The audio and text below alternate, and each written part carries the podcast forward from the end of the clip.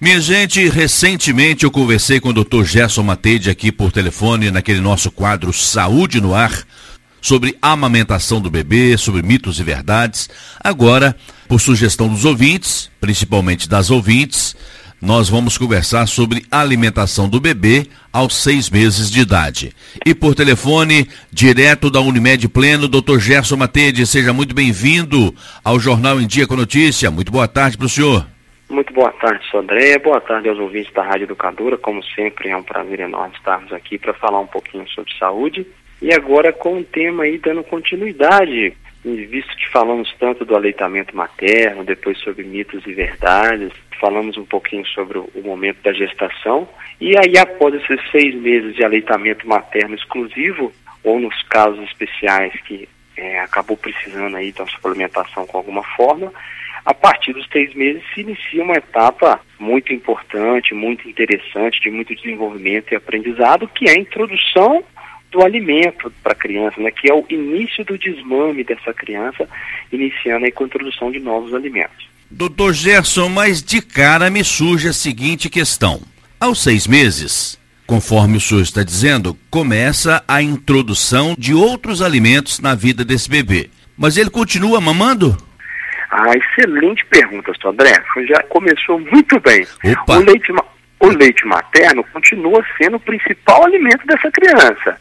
Então ela vai introduzir novos alimentos, mas com suporte do leite materno ou das fórmulas infantis, no caso daquelas crianças que não estão amamentando no peito, certo? Inclusive, Sim. a partir do momento que se inicia a introdução de alimentos, numa criança que mamava só no peito, não é necessário introduzir fórmula. Ela pode continuar só no peito e com os alimentos novos que estão sendo introduzidos. E aí essa criança pode manter o aleitamento materno até os dois anos de idade sem problema algum. Ou seja, a mãe vai ter tempo, o pai vai ter tempo, o cuidador vai ter tempo para que introduza gradualmente o alimento sem maiores riscos em função de ter esse leite materno como suporte. Tem pessoas que são muito críticas, né, doutor Gerson? Ah, porque fulano, porque fulana são metódicos. Mas eu acho que é importante essa disciplina. Por exemplo, o senhor disse em programas anteriores aqui que a alimentação basta para o bebê até os seis meses de idade. Agora estamos falando a partir dos seis meses na introdução de papinhas, de outro tipo de alimentação para esses bebês. Mas aí é importante ter disciplina também, doutor, para saber a quantidade, para saber a dosagem certa dessa alimentação, porque senão ele pode ficar obeso, não é não? Sim, Sodré. E tão importante quanto a quantidade, mais importante é a qualidade desse alimento. Então a gente vai sempre pensar na introdução de alimentos in natura, de alimentos de origem natural ou minimamente processados, ou seja, frutas, verduras, legumes, aleaginosas, a carne, são alimentos que a gente vai introduzindo gradualmente e não são alimentos processados, industrializados. Exemplos de alimentos muito industrializados são aqueles que têm adição de açúcar, de sal, de conservantes. Exemplos clássicos: refrigerantes, achocolatados, biscoitos, certos alimentos empacotados em geral industrializados, eles são péssimos para as crianças. São péssimos para os adultos também, mas essa criança que ela não tem o poder de escolha, que ela depende do que vai ser oferecido para ela, é muito mais justo que a gente ofereça o que é de maior qualidade. E os pais vão aprendendo o volume e quantidade desse alimento. Como a criança está iniciando o processo gradualmente, e como ela aprendeu a andar gradualmente, primeiro ela firma a cabeça, depois ela vai firmando o tronco e aprendendo a sentar.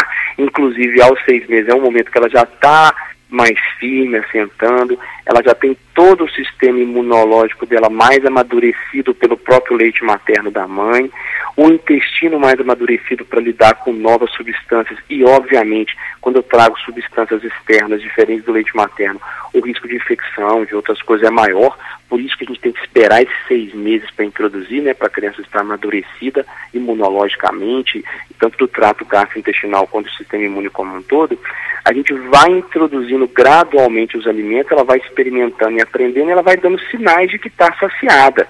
Então a criancinha com 6 a 7 meses, com 8 a 9 meses, com 10 meses a um ano, ela vai dando demonstrações e os pais e os cuidadores vão aprendendo. Ela vira a cabecinha, ela mantém a comida na boca sem engolir. Então ela começa a demonstrar que está com fome e também que está saciada. Então ela chora por fome, ela busca a colher. Então são vários detalhes que vão mostrando para os pais que aquele volume já é suficiente. Mas mais importante que o volume e a quantidade de comida é a qualidade dessa comida que vai ser introduzida gradualmente. Doutor Gerson, às vezes em conversas nossas informais, o senhor costuma dizer para mim o seguinte: nós precisamos de saborear, nós precisamos celebrar os momentos com a família, com a esposa, com os filhos, com os amigos, no trabalho. Esses momentos são momentos assim divinos que precisam ser aproveitados com carinho, com solidariedade, com amizade, com calma com o bebê, doutor? Excelente colocação, André. É exatamente isso. É um momento de aprendizado de todos os envolvidos no processo. É um ótimo momento para aquele adulto que não tem uma alimentação saudável, talvez pelos erros de orientação e culturais que nós tivemos em relação à alimentação na década de 70, 80, 90, que nós adultos fomos expostos a, esse, a esses erros, aos excessos de açúcar e, e sal e demais é, alimentos sem qualidade, é um ótimo momento para ele mudar a alimentação dele e melhorar. Mas mesmo que ele não faça isso, é fundamental que ele entenda o quanto é um momento de cuidado, de dedicação, de apreço àquele ser humano que está ali, aquela criança, que ela não tem escolha sobre os alimentos, então ela vai depender da responsabilidade de quem cuida dela. E quando a gente alimenta essa criança de forma paciente, evitando as ansiedades desnecessárias, que como cuidador, como pais, a gente fica ansioso se o filho não come direito, se o filho não aceita uma coisa ou outra, a gente entender que esse processo é lento, é gradual e é de aprendizado, evitando a ansiedade, vai fazer com que a gente tenha mais prazer diante disso. E a alimentação é um dos instintos primitivos do ser humano mais fundamental, pois é ele que vai determinar a minha qualidade de saúde também no futuro, um dos pontos fundamentais. E, e tem uma questão cultural muito forte. O alimento está envolvido na nossa sociedade de forma muito intensa, então ele, ele vai determinar a socialização dessa criança agora e do adulto que ela vai se tornar no futuro. E se é oferecido para essa criança alimentos de mais qualidade, na quantidade correta, da forma ideal, eu dou a essa criança a possibilidade que ela desenvolva todo o seu potencial, seu potencial de desenvolvimento neurológico, desenvolvimento motor, intelectual. Então, essa criança vai ser um adulto com menos chance de adoecimentos no futuro, de diabetes, de hipertensão, de obesidade, que hoje a gente sabe que atinge uma porcentagem alarmante dos adultos brasileiros e, infelizmente, das crianças também, muito em função da exposição excessiva a alimentos de baixa qualidade. Então, quando a gente tem essa paciência, se programa tem ajuda da família para pre preparação dos alimentos, né? Que às vezes dá muito trabalho, às vezes vai ter que juntar no final de semana, preparar o alimento com qualidade, às vezes deixar congelado para depois ir dando durante a semana. A gente sabe que não é fácil. Os pais trabalham, cada família tem sua realidade financeira, social, econômica como um todo e de tempo para produzir alimento de qualidade para aquela criança. Então não é tão fácil. A gente tem que ter uma higienização de correta, então, todos os envolvidos devem buscar fazer isso de forma mais harmoniosa para ser um momento mais agradável possível. Porque às vezes a criança pode comer rapidamente, ou ela pode dar alguns sinais né, de um aprendizado mais lento, que é normal, cada criança tem sua individualidade. Então, Sodré, você colocou muito bem. É um momento que a família deve sim aproveitar para se reunir, né? é um momento que tem que criar uma cultura da alimentação em família. Quando a gente bota da televisão para comer, ou na frente do computador ou da tela, ela não presta atenção no que ela está comendo. Então ela pode comer um volume excessivo desnecessário e não aprender a acostumar com o sabor dos alimentos. Então essa criança, ela é uma folha em branco que vai ser preenchida com sabores que ela ainda não conhece. Então, quanto mais variedade a gente oferece, maior a chance dela desenvolver né, o paladar para diversas coisas diferentes no futuro. Sodré, o leite materno, as fórmulas infantis, não tem um sabor agradável. Então, essa criança que está acostumada com esse sabor que nem é muito agradável e, e, e ama e toma a fórmula com muita tranquilidade, é óbvio que ela vai aceitar diferentes sabores aos poucos, se for sendo oferecido gradualmente, respeitando o tempo. Uma dúvida comum também, Sodré, que os pais falam e acham que a criança está recusando o alimento, é o reflexo de protusão da língua que a criança tem, quando você vai, principalmente dos até os 4 aos 6 meses. Você bota o alimento na boca dela, a língua faz uma protusão como se estivesse colocando o alimento para fora. Isso é um reflexo natural da criança para facilitar a amamentação no peito que ela tem ali desde o nascimento. Ela não está recusando o alimento, ela está tentando aprender a colocá-lo na boca. E normalmente, para cada novo alimento, ela precisa de 10 a 15 exposições a esse alimento, às vezes para ela acostumar com esse alimento, para a gente poder falar que ela realmente não gostou, não adaptou. Então é comum que demore algumas tentativas até que a criança aceite novos alimentos. O senhor já tocou no assunto exatamente naquilo que eu iria perguntar na sequência. Mas então o senhor não recomenda esse negócio de ficar alimentando a criança na frente da televisão, prestando atenção naquele desenho que ela mais gosta, também com o celular do lado ali. Isso não é recomendável não, né, doutor Gerson? Sodré, tanto a OMS, quanto o Ministério da Saúde, quanto a Sociedade Brasileira de Pediatria ou de Medicina de Família, orientam que isso não seja feito porque os estudos mostram que há uma tendência que a criança não acostume com aquele sabor novo, que ela não interaja, que ela não aprenda que o ato de alimentar pode ser um ato familiar, que pode ser um momento agradável. Então é muito mais indicado olhar no olho da criança, conversar com ela, elogiar o alimento que ela está comendo, Inclusive, inicialmente, Sodré, a gente pensa em introduzir os alimentos numa consistência um pouco mais pastosa, porque a criança só tomava líquido, que é o leite materno ou a fórmula. E nós vamos chegar aos alimentos sólidos gradualmente. Então, a gente vai começando sim com as papinhas, seja salgada ou de fruta. É claro que é uma tendência inata do ser humano do paladar voltado para o doce. Então, há uma tendência que a criança aceite mais facilmente as frutas no início. Isso não é uma regra, tem crianças que vão aceitar igualmente as papinhas salgadas e as doces.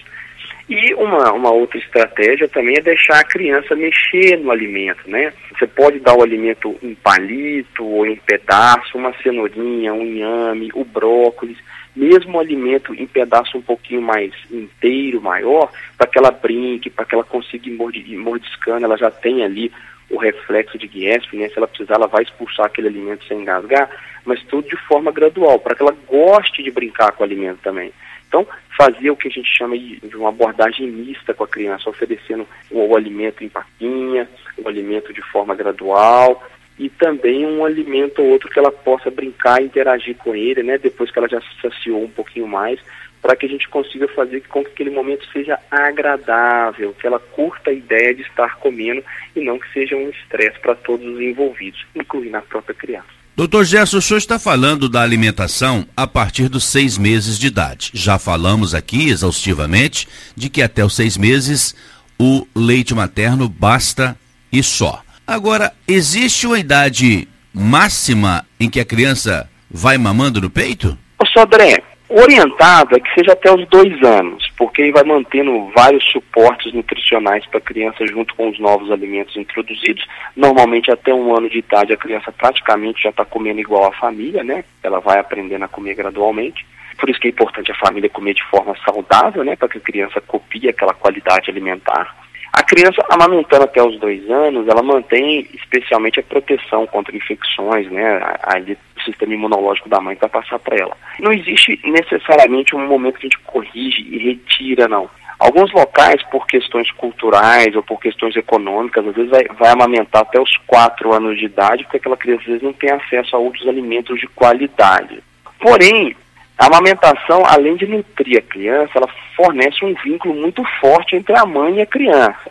A gente só tem que tomar cuidado para, em algum momento, esse vínculo não ser uma dependência emocional, seja da própria mãe ou da criança. Às vezes a criança já está tendo a intenção de parar e existe ali a mãe, aquele apreço, aquele apego, aquele neném que ela cuidou durante muito tempo que agora é uma criança que está se desenvolvendo, da mãe entender que esse cordão umbilical precisa ser cortado, da criança entender isso, que são dois seres humanos diferentes, com ideias diferentes e com formações que vão evoluir para caminhos diferentes naturalmente, né? Os filhos não são propriedade nossa. E então a gente tem que tomar cuidado para esse vínculo excessivo não prejudicar a independência dessa criança. Mas isso se dá normalmente quando passa dos dois anos de forma mais caricata, mais específica. A maioria das vezes isso não vai ocorrer. Algumas crianças, inclusive, vão querer largar o peito por conta própria, não mostrar mais interesse, mesmo a mãe tentando.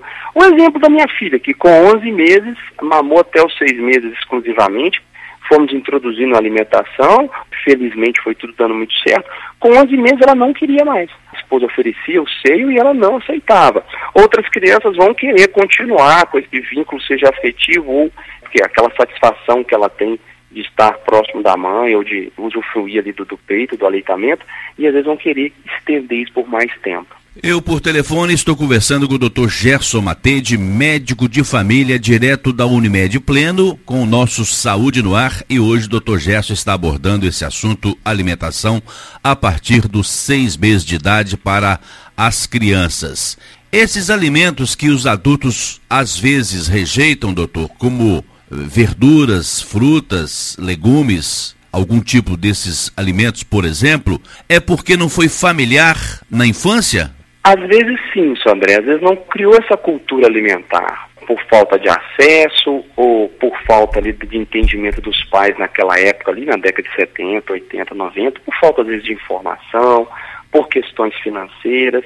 São, é uma série de fatores. Às vezes alimentou super bem na infância e adquiriu hábitos ruins na adolescência, no início da idade adulta e manteve, porque hoje em dia, com a industrialização, o acesso a alimentos industrializados se tornou fácil, inclusive alguns alimentos industrializados são mais baratos do que os alimentos de qualidade. Então, por uma série de fatores, uma questão de tempo, de trabalho, de cultura, de rotina, então, criar o hábito de se alimentar bem é um processo gradual. Mesmo quando ele já foi perdido, ele pode ser retomado. Às vezes nunca teve, durante toda a vida, foi um hábito ruim cultural familiar.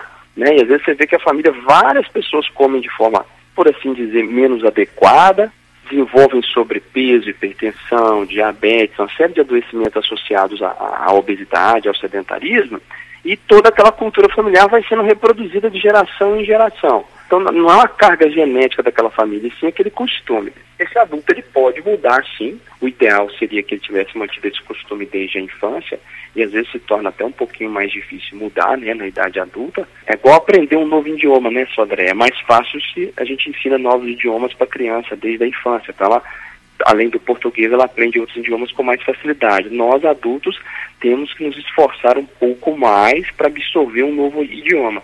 A alimentação, culturalmente, é assim também.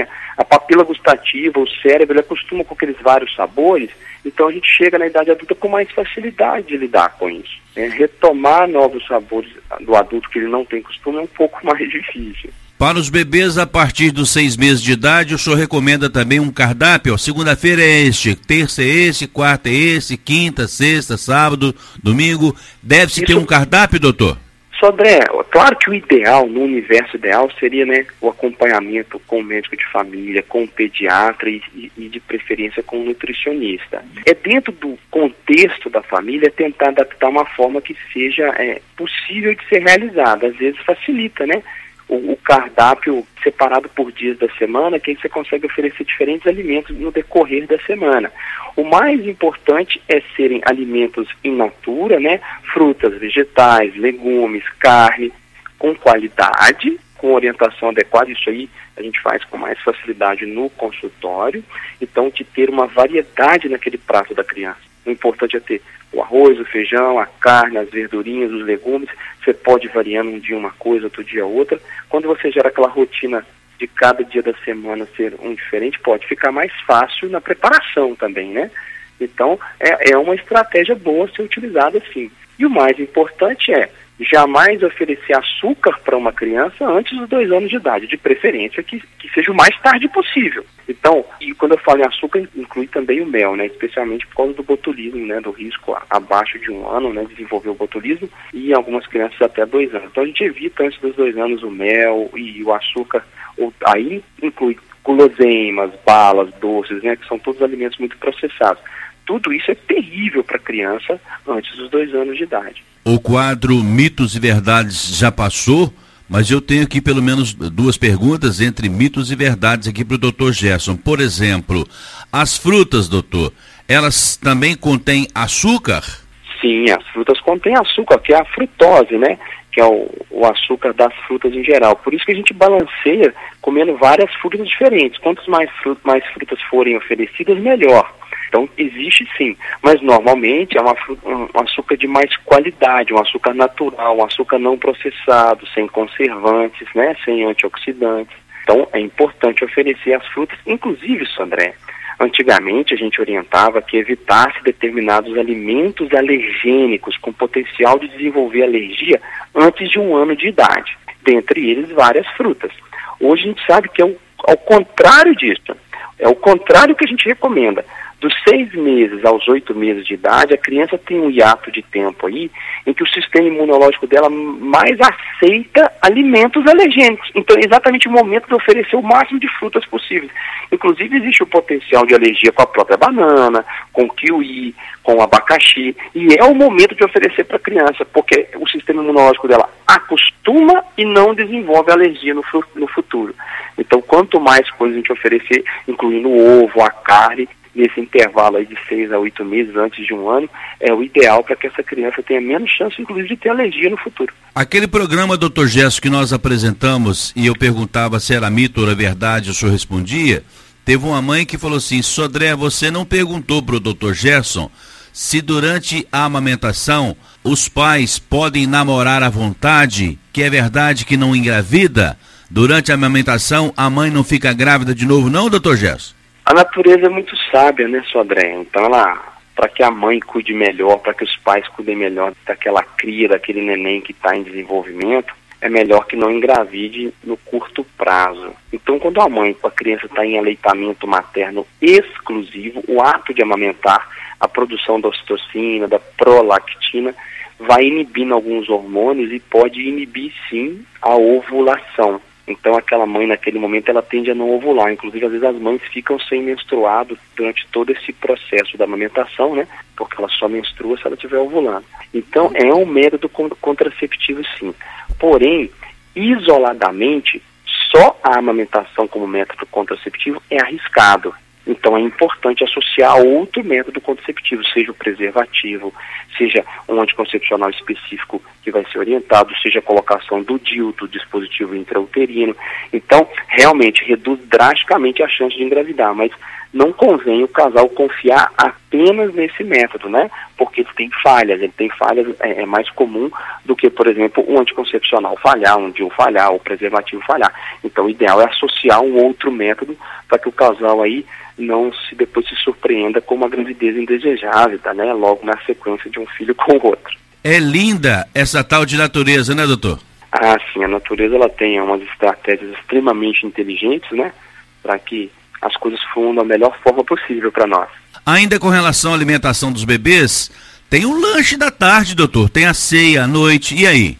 Isso, Sodré. Aí é importante, né? E dividindo, inclusive, de acordo aí com a cultura da família, a rotina, o cafezinho da manhã, depois um lanchinho no meio da manhã. Então, às vezes a criança vai acordar, o primeiro alimento vai ser o próprio leite materno dela, principalmente ali aos dos seis meses, aos sete, oito meses. É, aí depois faz um lanchinho no meio da manhã, que vai ser a fruta, pode dar um pouquinho de leite materno de novo, aí depois vai ser o almoço, e aí vai ser aquela preparação de acordo com o que a gente já falou, com os diversos alimentos, com a introdução gradual. O lanchinho da tarde, novamente uma frutinha com leite materno. O jantar da noite pode ser só leite materno ah, nos seis, sete meses, né? E antes de dormir, leite materno de novo, ou a criança já pode começar a aceitar novos alimentos, principalmente com sete a oito meses, aí o almoço vai ficar mais parecido com o jantar, né? ela vai aceitando melhor o jantar à noite. E isso vai num processo gradual. Aí entre nove e onze meses, aí às vezes ela vai ter o leite materno só no cafezinho da manhã, aí no lanche da manhã e da tarde, às vezes ela fica só na fruta. Às vezes já nem pega o peito mais, ou às vezes vai querer. E o almoço e o jantar, aí fica um pouquinho mais separado do seio, porque a criança já está maiorzinha, ela já vai só para o alimento. E aí, às vezes, ela vai ter, um, depois, na hora de dormir, que vai aumentar um pouco no peito, né? E a pessoa, a criancinha pega no sono e assim vai, às vezes, até os dois anos de idade, né? Então tem sim o lanche da tarde, o lanche do meio da manhã, que são importantes. essa criança tem um metabolismo altíssimo, né, Sodré? Ela está ganhando peso, ela está ganhando altura, inclusive isso é um bom sinal se ela mantém a curva de crescimento e desenvolvimento dela adequado, de peso, é um bom sinal de que a alimentação está adequada, né? Que não está faltando quantidade. Aí os pais ficam mais tranquilos que a quantidade que a criança está comendo está sendo suficiente. Como esse metabolismo dessa criança é alto, ela vai necessitar de várias refeições ao dia mesmo. Cafézinho da manhã, lanche do meio da manhã, almoço, é, lanchinho da tarde, jantar à noite. Então vão sendo aí cinco a seis refeições em que a criança vai fazendo e sempre com leite materno e amamentação, ou, no caso de da criança que não está sendo amamentada, o complemento com as fórmulas, né? Para poder manter uma nutrição adequada dessa criança que tem esse metabolismo tão alto.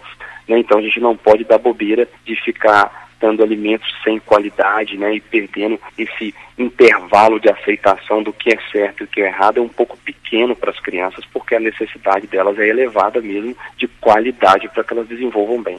Médico de família, Dr. Gerson Matede, atende também no sexto andar do edifício solar 13 de maio, sala 601. Dr. Gerson, esse nosso bate-papo pode ser acompanhado novamente no podcast da plataforma Spotify, é isso mesmo? Exatamente, Sodré, né? Esse tema e todos os outros separados aí por títulos, né, por assuntos, estão na plataforma Spotify para que as pessoas ouçam na forma de podcast, que podem acessar através do aplicativo Spotify ou através do site da Unimed, né? Inclusive, Sandré, por coincidência, na quinta-feira, dia 26, a Unimed fez uma live sobre esse assunto, eu participei, a nossa nutricionista Gabriela participou, o Dr. Vitor, que é o nosso médico de família aqui junto comigo na Unimed Pleno, participamos nós três sobre esse assunto e vai estar nas redes sociais da Unimed para aqueles que se interessarem, a Unimed vai reproduzir, né, para ter acesso na forma de vídeo também sobre esse assunto de hoje de introdução alimentar. Um abraço para a nutricionista da Unimed e para todos os profissionais dessa área, porque na próxima terça-feira, dia 31, é dia do nutricionista. Doutor Gerson Matede, muito obrigado pela sua presença e pela sua participação aqui conosco mais uma vez no Jornal em Dia com Notícia. Te aguardo aqui na semana que vem, doutor Gerson. Eu que agradeço, André, agradeço aos ouvintes da Rádio Educadora pela oportunidade mais uma vez. Um bom final de semana a todos.